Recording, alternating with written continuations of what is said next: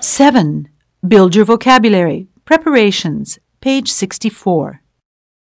Make a shopping list. Make a list of guests. Make dips and spreads. Borrow CDs. Borrow chairs. Borrow glasses.